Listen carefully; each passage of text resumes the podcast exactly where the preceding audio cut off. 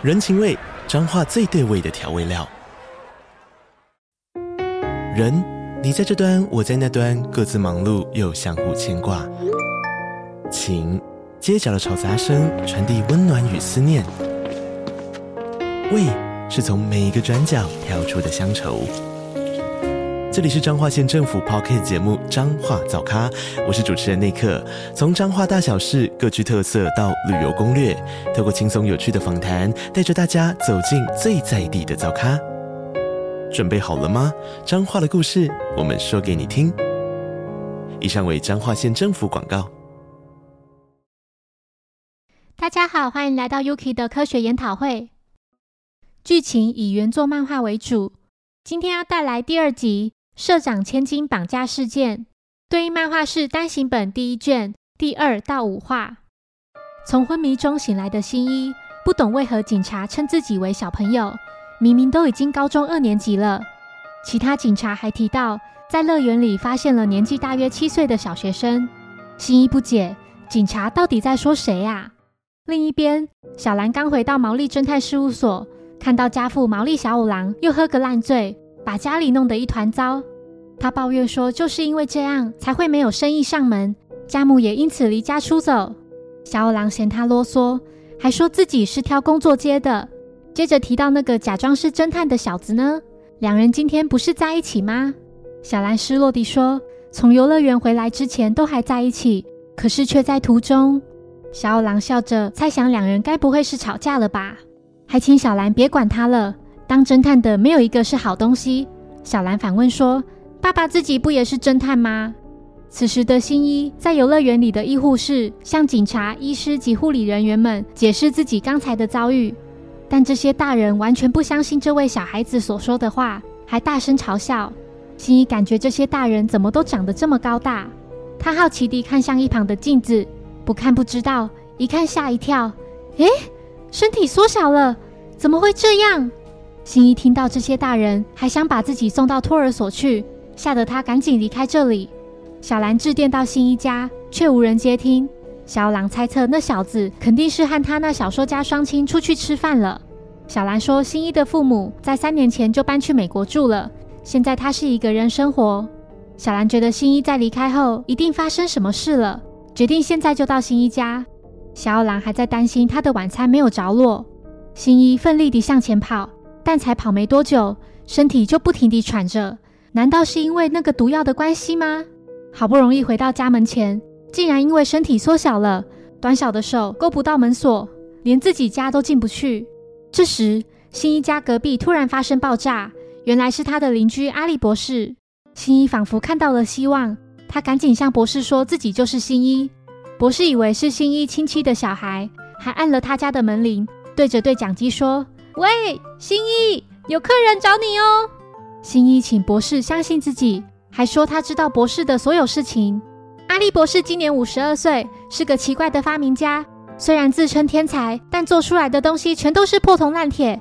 而且你屁股那颗痣还长了一根毛。博士愣住了，这些是新一才知道的秘密。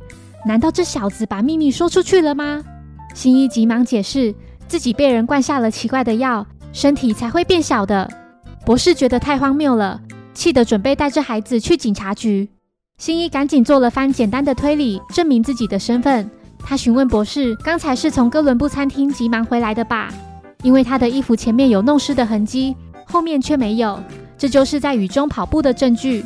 而且裤子上都是飞溅的泥巴，这附近会有烂泥巴的道路，就只有施工中的哥伦布餐厅前面而已。而且博士的胡子上还沾有哥伦布特制的酱汁呢。”新一笑着说：“这只是初步的推理哦。”博士终于相信眼前这孩子就是新一。两人进到新一家后，新一向博士解释了来龙去脉。小时候的衣服竟然刚好合身。新一认为博士是个天才，希望他能制作可以恢复原形的药，但博士没有相关成分，根本做不到。博士提醒他，如果那些黑衣人知道他还活着的话，一定会回来赶尽杀绝的。甚至还会波及到身边的人，这件事绝对不能告诉别人，当然包含小兰。此时，两人听到小兰的声音，博士要新一赶快躲起来。小兰进屋后见到了博士，发现新一家里的书还是那么多，而且全部都是推理小说。博士回应说：“因为新一的父亲是世界知名的推理小说家嘛。”小兰觉得，就因为从小看这些书，新一才会变成一个推理笨蛋。新一躲在后面听到了这番话，不悦地小声说了一句：“少啰嗦。”小兰听到博士身后似乎有谁在那里，新一眼看大事不妙，他在身旁的抽屉里发现了父亲的眼镜，决定将它戴上，以避免身份曝光。恐怕是因为度数太深的关系，还有些不习惯，身体摇晃了一下。之后将镜片取下，小兰发现了这位害羞的孩子，请他转过身来面对自己。小兰与眼前这孩子对视了一下，她觉得这孩子好可爱哦，忍不住将他抱在怀里。新一碰到了小兰的胸部，一脸害羞地感受着她。小兰问博士：“这孩子是谁？”博士回复：“是他远房亲戚的孩子。”小兰问他叫什么名字，新一支支吾吾地不知道怎么回答。这时，新一看到一旁书柜上的书写着“柯南道尔”及“江户川乱步”，情急之下为自己取新的名字“柯南”。我的名字叫江户川柯南。小兰觉得这名字好奇怪。柯南表示家父是柯南道尔的书迷。所以，就博士提议能否将柯南寄住在他家，因其父母住院中，所以才拜托自己照顾，但又怕一个人照顾不来。小兰表示可以，但要先和家父商量。柯南担心，要是身份曝光怎么办？博士认为，要让柯南变回原形，就得先找到那些黑衣人，而小兰家是侦探事务所，或许会有些情报。柯南因此同意博士的提议，他像个孩子一样依偎着小兰，并说：“好。”我要去姐姐家。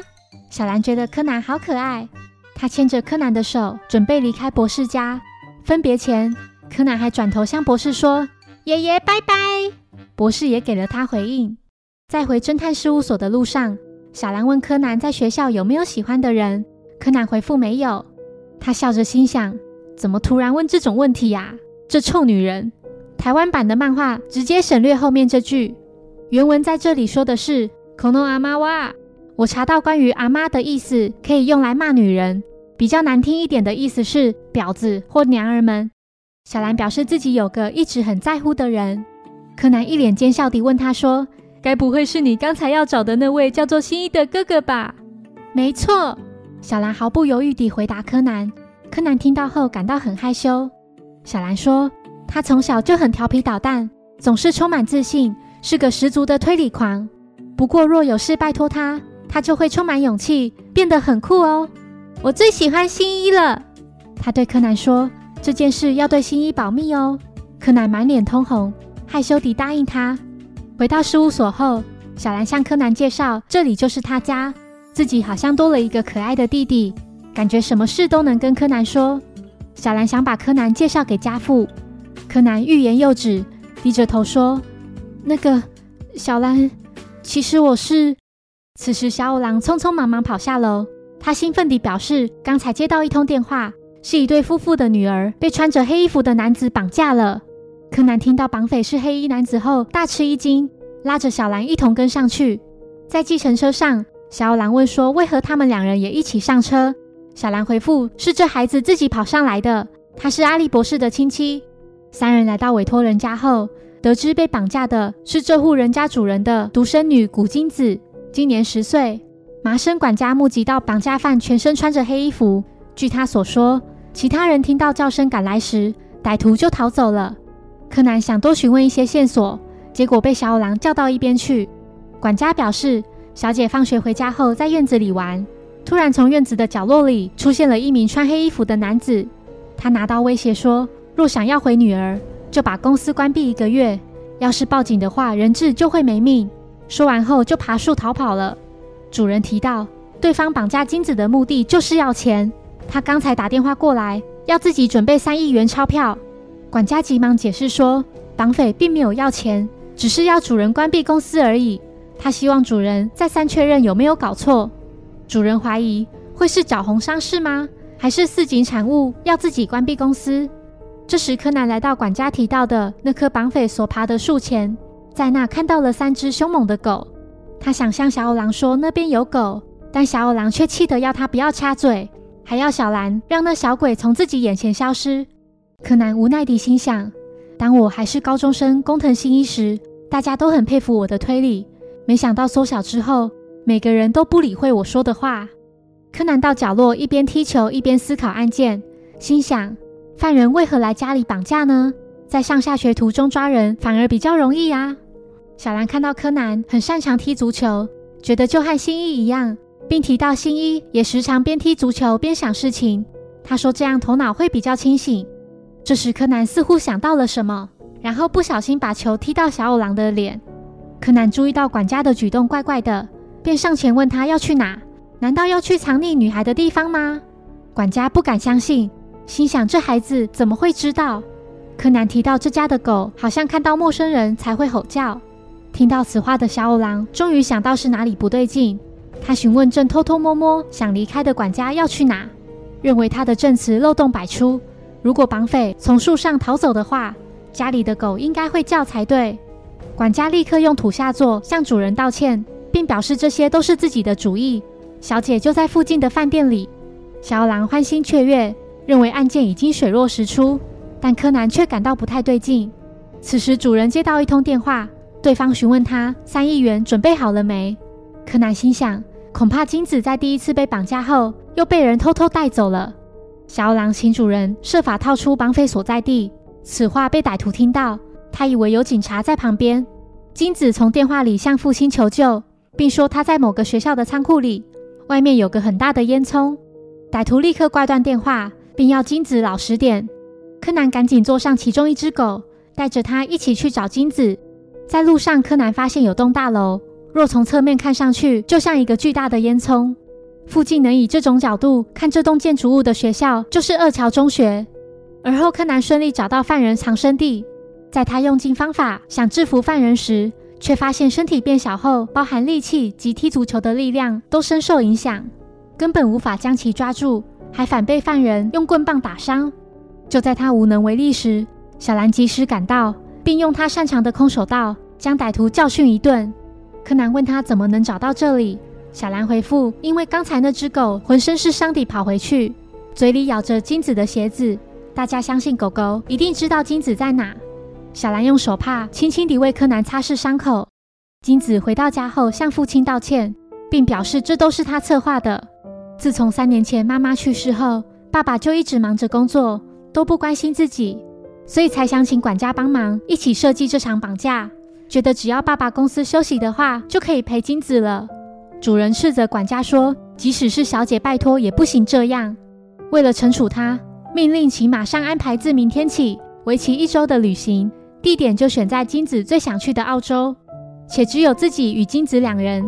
金子和管家听到后都感到很开心。结果主人马上又想到，这周有董事会议，下周有股东大会，再下一周又……他笑着说：“下下次一起去。”管家和金子无言以对。在回去的车上，柯南看到小五郎笑得合不拢嘴。反观自己被灌了奇怪的药，导致身体缩小，又被绑架犯揍得东倒西歪，真是有够倒霉的。小兰询问父亲是否能接受柯南暂时寄住在家里，小兰高兴地回复。不知为何，这家伙一在场，案子就会顺利解决，想住几天都没问题。谢谢收听，如果喜欢本节目，欢迎小额赞助给我支持，谢谢。那我们下一集再见，拜拜。